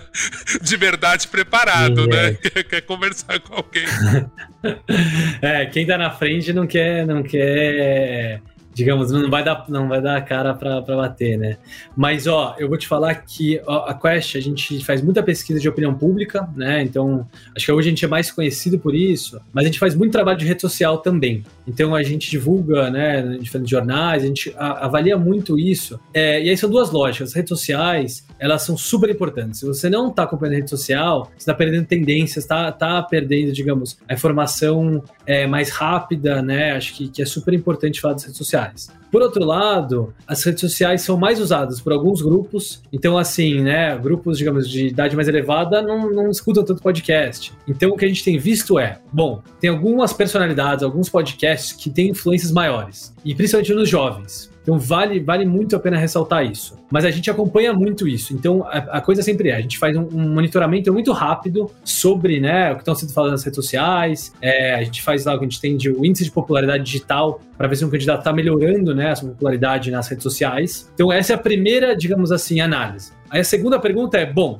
mas o que, que isso representa para a população em geral e para a eleição propriamente dito? Porque eu posso né, ter muita gente assistindo, muito comentário, mas isso não quer dizer, digamos assim, é, para a população tanta gente ou pode ser que, na verdade, isso não vira voto, que no final das contas, para a eleição é o que importa. Mas a gente leva isso muito a sério, a gente acompanha muito, a gente tem feito algumas perguntas, então a gente colocou, por exemplo, do apoio da Anitta sobre pro Lula. E a gente achou, então aquela coisa, né? Uma coisa que a mídia tomou muita atenção, né? As redes sociais, mas a gente achou né, na pesquisa que, ó, isso não importa muito, isso não, não faz tanta diferença. É, então, ao meu ver, é, eu gosto de muito de falar isso, gente. Podcasts, é, influenciadores digitais, influenciadores uh, do, do entretenimento importam muito mais para eleição para deputado ou eleições locais. Tá. Importa muito, gente. Então, se a Anitta falar oi, hoje eu vou votar na Ana, gente, a Ana vai ser eleita, porque a Anitta vai ter esse poder. Porra, se a Anitta Olha falar só. isso hoje, infelizmente eu não vai dar tempo de eu ser candidata, mas aí vai ser uma puta de uma sacanagem. Exato, exatamente. mas, mas então, para deputado federal, estadual, gente, assim, a Anitta elege.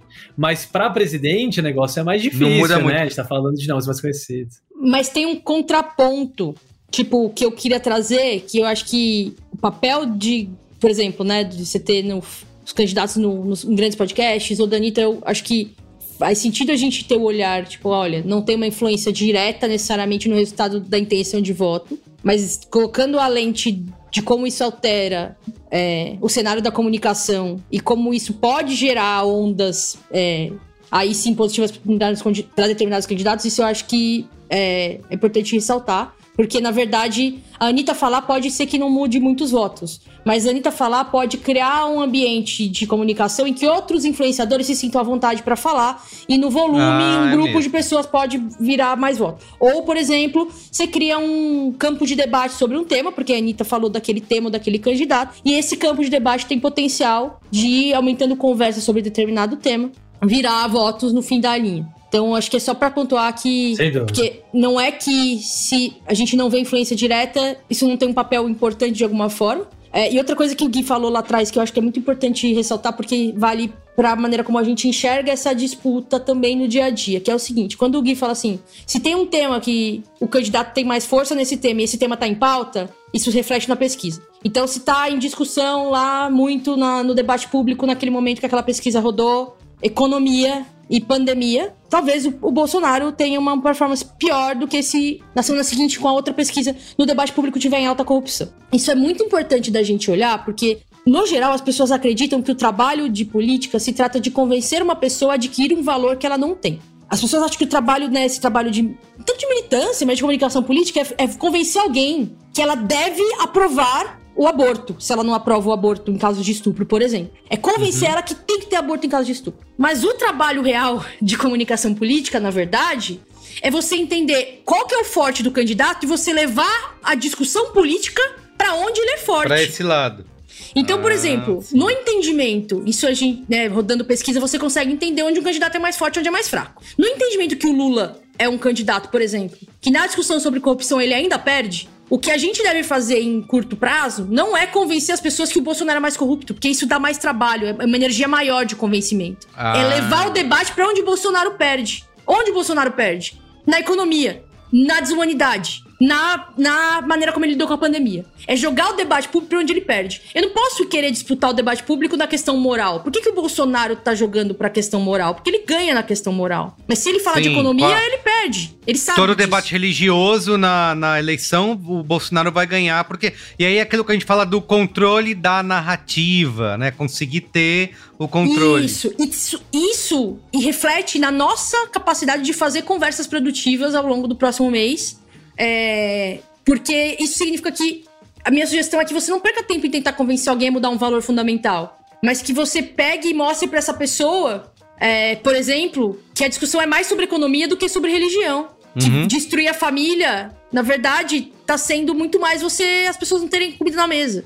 Tá? Assim, não desse jeito, porque se você fizer o contraponto desse jeito vai ser ruim. Mas, porque você tá citando o cara, você tá partindo do discurso dele. Isso é muito legal, Ana. E, e ao mesmo tempo é isso mesmo, né? Onde a, a superioridade moral da esquerda se perde, né? Porque a gente perde Isso. tempo falando o Lula não é ladrão. Mas fala, ai, cara, dane-se, essa discussão É, não vai não, adiantar não nada. vai pra esse lugar. Mas a gente quer ser tanto o lado bom da história e os valores. É. E aí você fala, cara, whatever. Você não vai mudar nada, né? A gente tem que ir buscar o campo onde o Bolsonaro ele tá mais. onde ele é mal visto. E aí, falando já já da posição, mas assim. É, é isso, o lugar onde ele tem mais fragilidade é em economia, é na desumanidade dele, é, na, é como ele é inapto governando, é na maneira como ele é. Ah, as bosta que ele fala, que ele não é preparado, que ele. Todas essas coisas são pontos de fragilidade dele. Principalmente economia, tá, gente? Economia e gestão da pandemia. Esses são pontos mais flagrantes. Sim.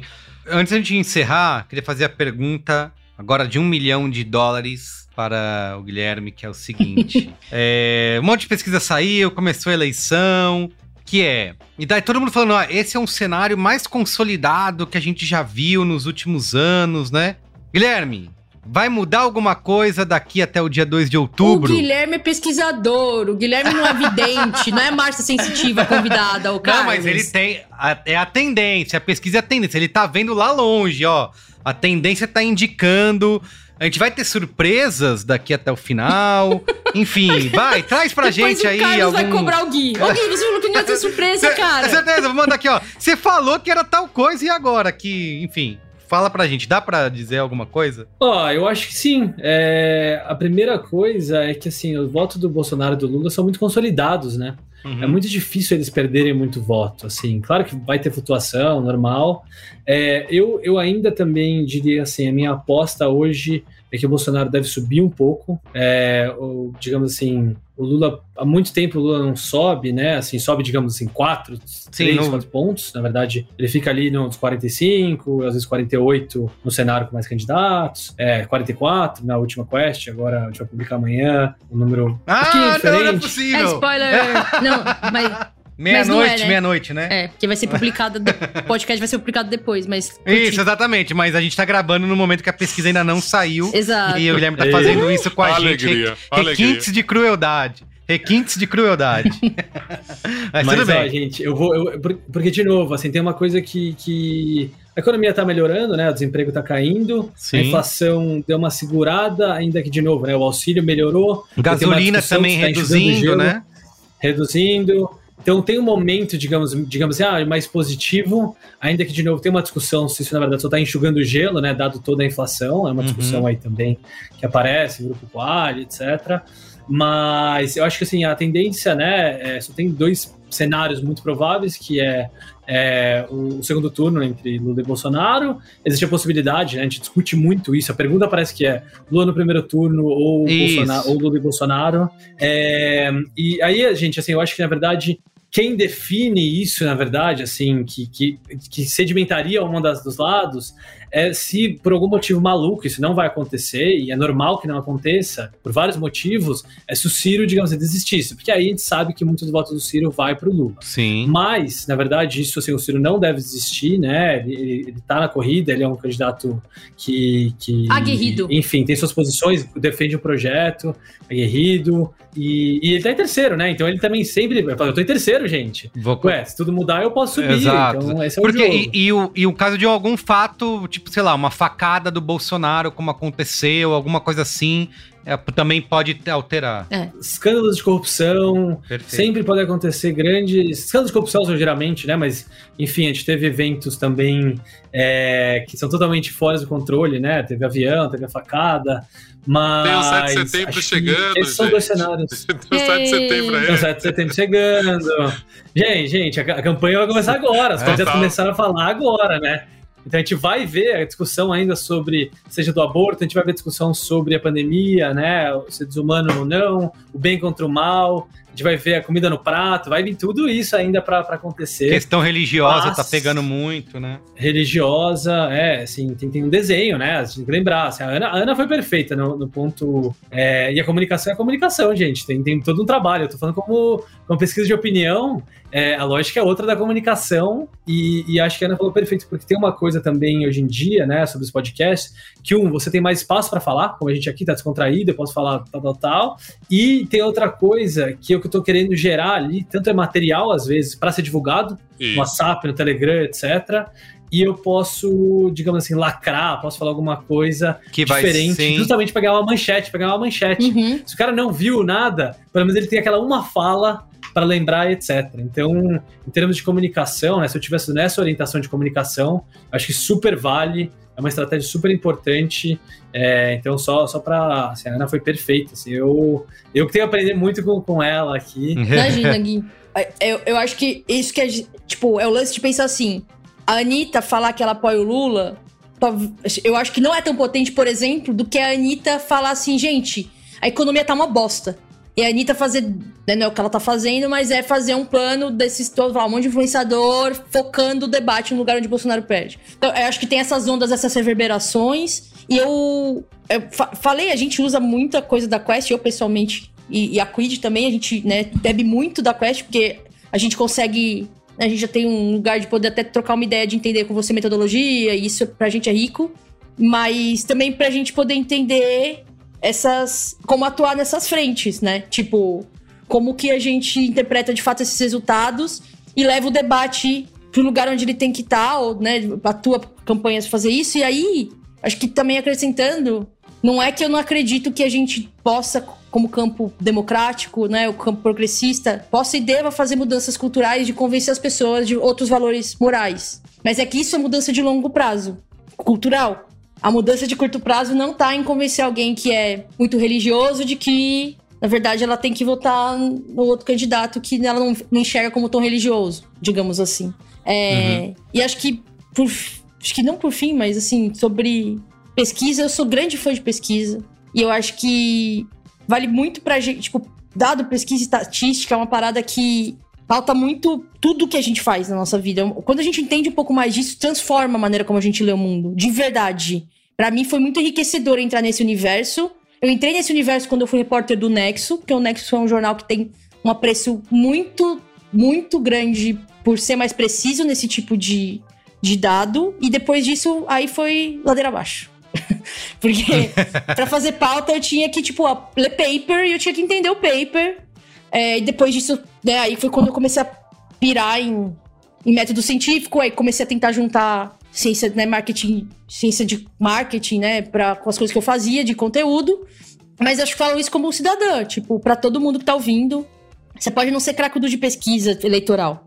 Mas o momento que a gente tá, a maneira como as coisas são lidas, tipo, fake news, a gente é convencido de coisas, a gente tem esse viés da confirmação das coisas que a gente vê, tem a, todos os viés cognitivos, tudo isso, tipo, entender muito bem como funciona pesquisa, como funciona dado, eu acho que ajuda muito a gente ter uma leitura mais, é, mais precisa do mundo e menos influenciada, saca? Então, eu acho muito isso. De verdade. Por isso que eu acho que todo mundo deveria fazer esse mergulhinho aí. Muito bem. Ó, pra gente encerrar aqui com chave de ouro, tenho três indicações na nossa redação aqui para abrir novas reflexões para nossa conversa, que é, a gente falou bastante de pesquisa e tem e como que a gente junta todas as pesquisas e entende que se elas querem dizer a mesma coisa, o Estadão tem o agregadores de pesquisas eleitorais, né? Então é uma interface ali para você fazer os seus comparativos, né? É com vários desses institutos e portais lançando a sua própria pesquisa. Então tem aí, você pode ter uma série histórica, tem possibilidades de filtro. Enfim, a gente vai botar o link para você acessar aí do agregador de pesquisas do Estadão. Saiu uma reportagem no Brasil de fato que se chama Sete Coisas que você precisa saber antes de ler uma pesquisa eleitoral de 2022. Então ali também tem várias. É um tutorial, assim como o Guilherme já trouxe pra gente aqui os hackzinhos, como não cair em ciladas. Tem essas sete dicas ali para você ler nessa matéria. Vamos colocar o link para você também acessar. E por fim tem um livro do Alberto Carlos Almeida que se chama O Voto do Brasileiro, né? Que é, é, é, um pouquinho de história, né? Então ele se tornou, o Alberto se tornou especialista a partir de analisar esses votos de cada região e de cada eleição no Brasil e tentar entender o que, que motiva o brasileiro, quais são os insights aí que move e orienta o voto das pessoas em várias regiões do Brasil. Então o, livro do Alberto Carlos Almeida, O Voto do Brasileiro, tá bom? Então, essas três dicas para você se preparar para acompanhar essa corrida eleitoral que acaba de começar aqui no Brasil. Então é isso.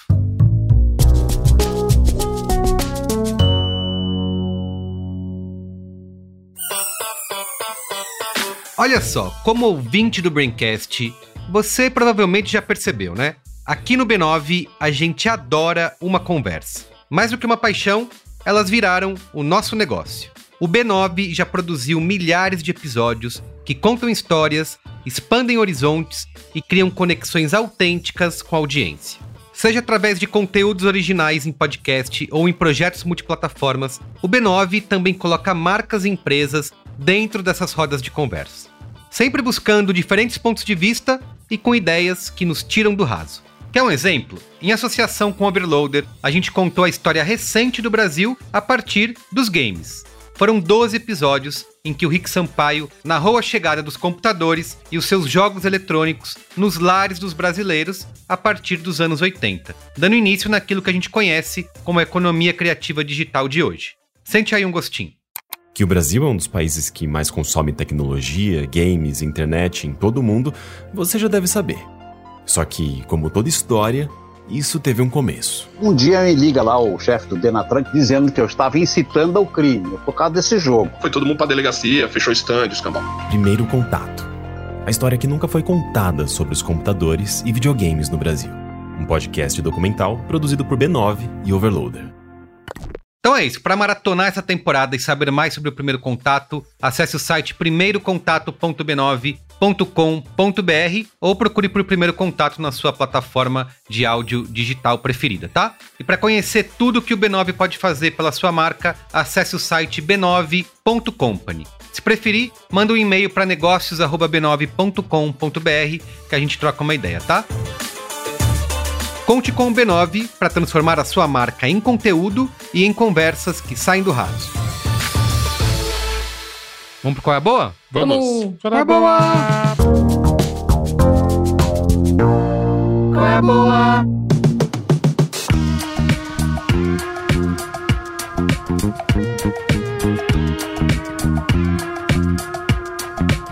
Olga Mendonça, você tem? Recentemente eu vi um documentário, tá na Globoplay, que é bem interessante, chama Look Away, Os Bastidores. É bem interessante porque ele mostra, ele entrevista várias mulheres é, a maioria até mais velhas, que tiveram relações com músicos, a maioria músicos do rock. E, cara, putz, a gente nunca parou pra pensar esses abusos dessas meninas que foram grupo, que foram fãs de banda. E é assustador, gente. Você, assim, você acaba odiando qualquer banda de rock do passado. Se você não odiava, você vai odiar depois desse documentário.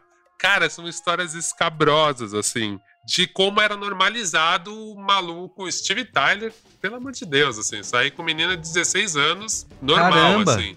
É muito, é muito legal, tá na Globoplay. E eu achei muito, muito interessante, assim, cara, pegaram personagens ótimas. E é legal você ver também essas mulheres agora refletindo sobre isso, né? Tipo, sobre o, que, o abuso que elas passaram e como a gente. É até difícil falar evoluiu, porque, óbvio, isso é bem melhor, mas a gente sabe que ainda acontece, né? Mas como isso mudou, como não é normalizado mais, né? Como, apesar de acontecer, já não é uma coisa que um rockstar, tipo, pode aparecer com uma menor de idade em qualquer lugar e todo mundo achar ok. Então, minha primeira dica é essa. Minha segunda dica é um pouquinho jabá? É um pouquinho jabá. Eu fiz o livro, fiz a capa, né? Fiz a, a, a capa do, do livro do Quito Ribeiro, que chama No Canto dos Ladinos. É um livro bem legal, é um romance que ele fala sobre a experiência de negros contemporâneos, assim. Eu, obviamente, né, por motivos óbvios, eu gosto muito desse tipo de leitura, e uhum. mas eu sempre acho, eu, eu me identifico em vários aspectos, mesmo quando eu vejo coisas, sei lá, de autor gringo falando sobre negritude nos Estados Unidos. Eu me identifico sobre vários aspectos, mas eu nunca me identifiquei tanto com o romance, porque esse romance fala principalmente de negros de agora, sabe? O que, que é o negro depois que, assim, muito muita gente acendeu a sociedade, acendeu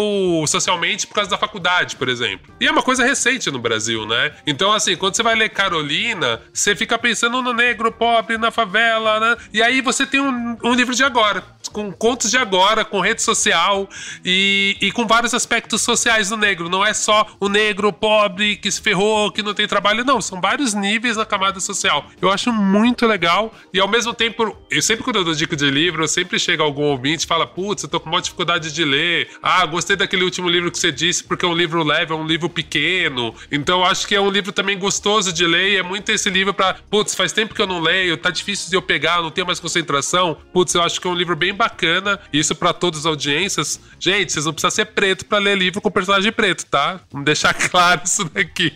Mas eu acho importante isso, assim, porque ele, ao mesmo tempo, ele é super abrangente. Eu acho que tem um efeito meio Everybody Hate Chris, assim, que todo mundo se identifica, né? Porque assim, ah, não sou preto, mas eu sou pobre. Ah, não sou preto, mas eu tive isso. Eu acho que vocês lendo esse livro, vocês vão chegar meio nisso, assim, vocês vão se identificar de alguma forma com uma dessas experiências, porque são experiências muito contemporâneas. Legal. Muito bem. Boa dica, eu gostei. Ó, eu vou dar meu qual é boa aqui. Nesse podcast, alguns ouvintes às vezes reclamam: ah, eu gostava mais do Braincast quando eu não falava de política. Mas a verdade é que aqui a gente nunca escondeu nossas posições e opiniões. A gente está num momento, para mim, é, histórico do Brasil. A, a, eleição de 2018 era mais importante até então, mas agora, de 2022, é a eleição mais importante.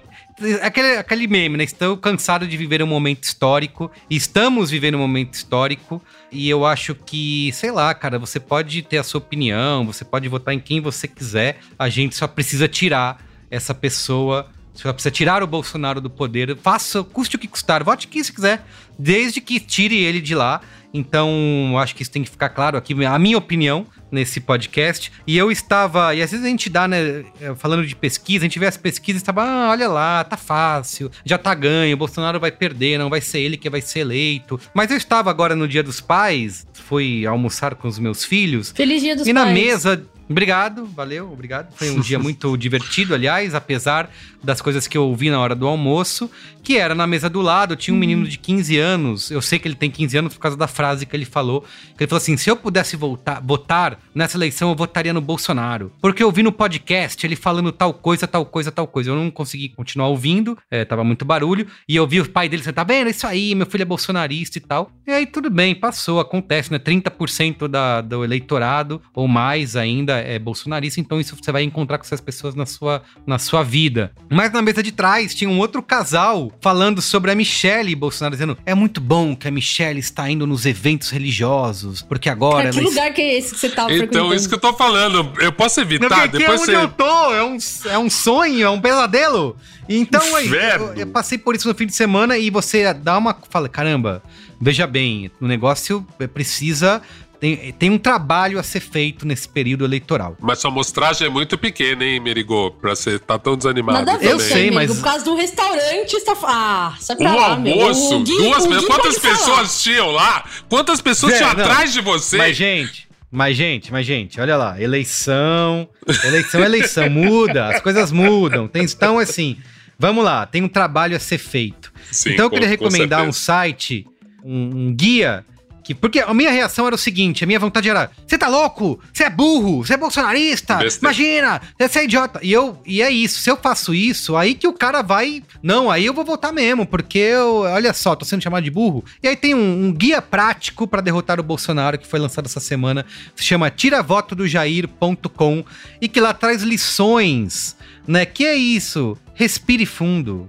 Converse com as pessoas da maneira como se deve. Não, não- você não pode perder tempo tentando convencer o- a pessoa que já tá radicalizada. Você tem que conseguir falar com as pessoas que estão ainda em dúvida e usar os argumentos certos, falar do jeito certo, não ser agressivo, não xingar ninguém de burro, conversar, enfim, ser uma pessoa humana e conversar com outro ser humano de maneira de igual para igual. E esse site, ele é muito é, útil porque ele traz justamente esse guia de como você falar do jeito certo, falar, pegar os pontos onde interessa, né? Não ficar indo, não ficar em discussões vazias que não vão levar para lugar nenhum, que vão ser infrutíferas. Então, recomendo, tira a volta do jair.com, acesse, tem vídeos, tem argumentos para você usar no almoço com a sua família, com o seu tio bolsonarista. Enfim, é um momento crucial da história do país, da história do Brasil, que a gente precisa levar muito a sério esse momento, porque se as coisas derem errado, talvez a gente vá para um lugar que a gente não consiga sair nunca mais. Então, leve a eleição a sério, converse com as pessoas,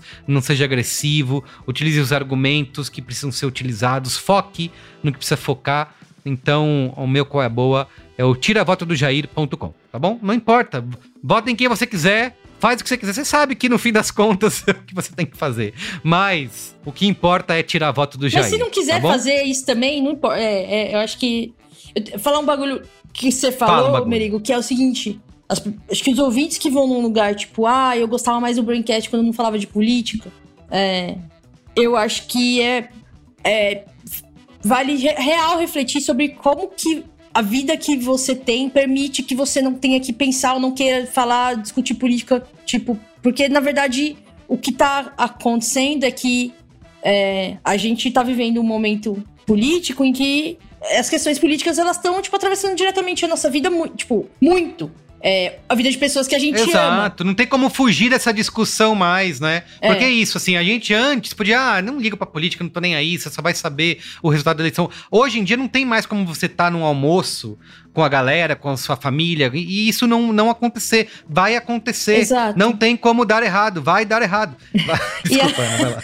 E o lance é o seguinte, cara. Historicamente, todos os governos é, com tendências autoritárias ficam muito mais autoritários, ou seja, pesam a mão no autoritarismo no segundo mandato. O primeiro mandato é sempre mais leve. Então a importância também de, de ter o olhar pra isso agora é pensar que o Bolsonaro não fez o que ele gostaria realmente de fazer até agora. Ele precisou pegar leve. Um segundo mandato dele vai significar, com quase certeza, um endurecimento grande desse autoritarismo. É, as coisas não tão boas. E se você acha que, assim, de maneira geral, a gente pode assumir que as coisas não tão boas, eu acho que ele não. Para além de tudo, ele fez um governo muito ruim. A gente tá num país que voltou para um lugar muito ruim, muito desesperador.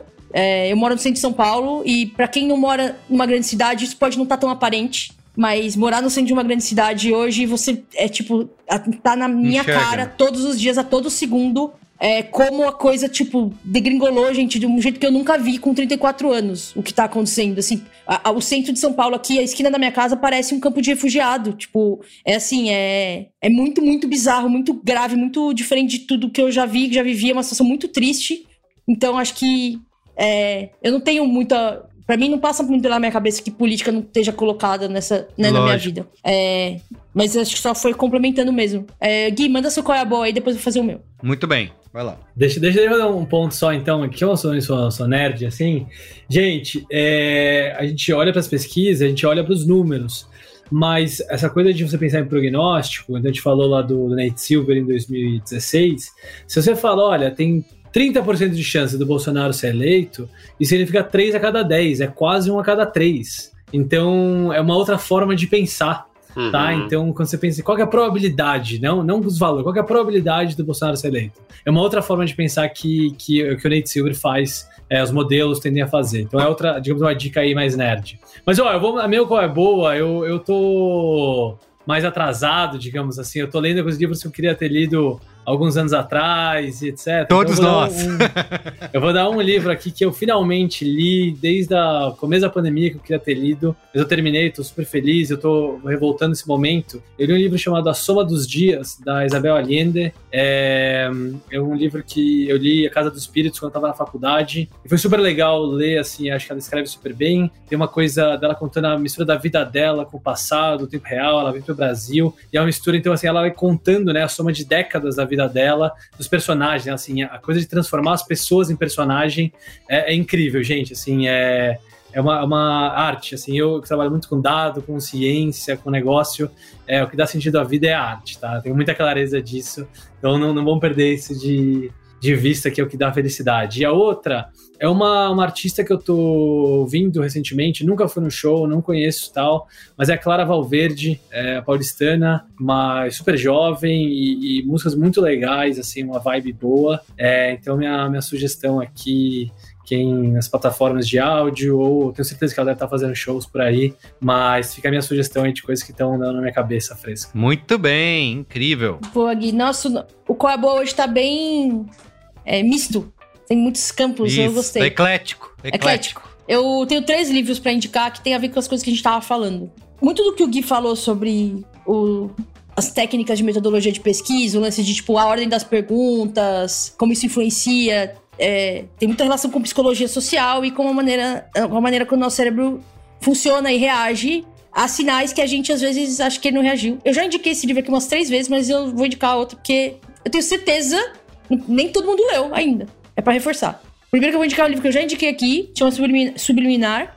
Um dos meus livros favoritos é de um físico que chama Leonardo Modlinov, que é um livro muito fácil de ler, tipo, apesar dele ser um cara cabeçudo e que é muito cientista, mas é um livro pra quem não é.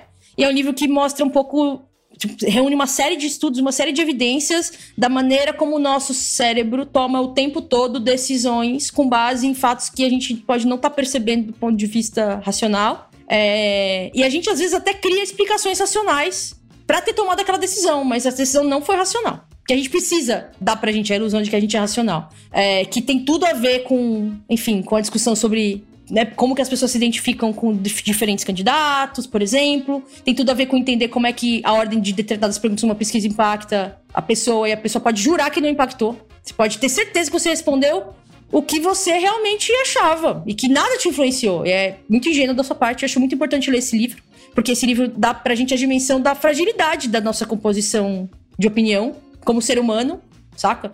E saber essas coisas te dá um pouco mais de força pra contornar esses vieses. Tem um livro do Nate Silver que eu li faz um tempão. É, Nate Silver é esse cara que tanto o Merigo quanto o Gui mencionaram, é o cara do. Como chama o site dele? Five. Five, é um- 538, né? 538, é, que é esse site de pesquisa de gráficos e tal. E ele tem um livro que chama O Sinal e o Ruído, é, que é um livro sobre né, como essas previsões estatísticas são feitas, por que, algumas são de fato tão precisas, outras não, tipo.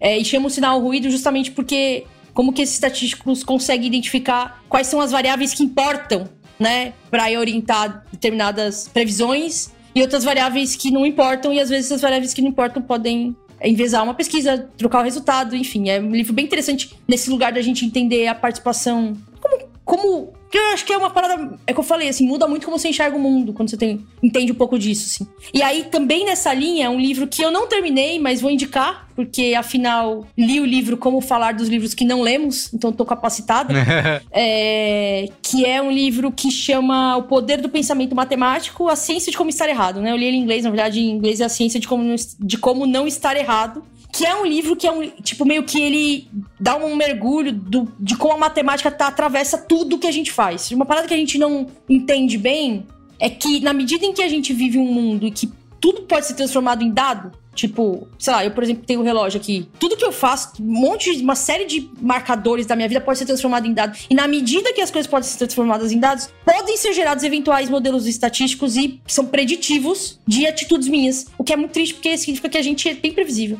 Mas eu, eu, eu acho que o olhar matemático para o mundo, a capacidade da gente entender como a matemática de fato atravessa tudo que a gente faz, também é, uma, é um conhecimento importante para a gente não ser pego por fake news, por exemplo. Para a gente entender o é, que, que, é mais provável de fato, o que, é improvável, o que, que faz sentido não faz. É, eu, eu sinto que é uma coisa que fortalece a gente nesse olhar de entender de fato o mundo e não ser enganado. Então, esse livro é um livro que eu gostei muito da maneira como ele mostra que a matemática tá em tudo e como tá em tudo. É, também é um livro que não é treta de ler, assim, você não precisa ser cabeçudo para ler. Mas para quem gosta de ciência e não é cientista, como eu, quer dizer, sou cientista humana, né? Não sei, vocês sabem.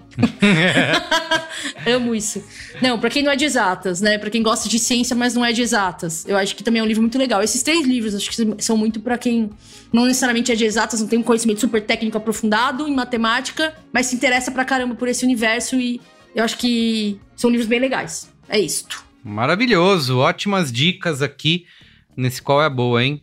Gente, obrigado, viu? Mais uma vez pela Obrigada presença de vocês. vocês. Foi incrível, super divertido e emocionante falar de pesquisas pra gente que vai ficar aí agora Sim. dando refresh aqui à meia-noite.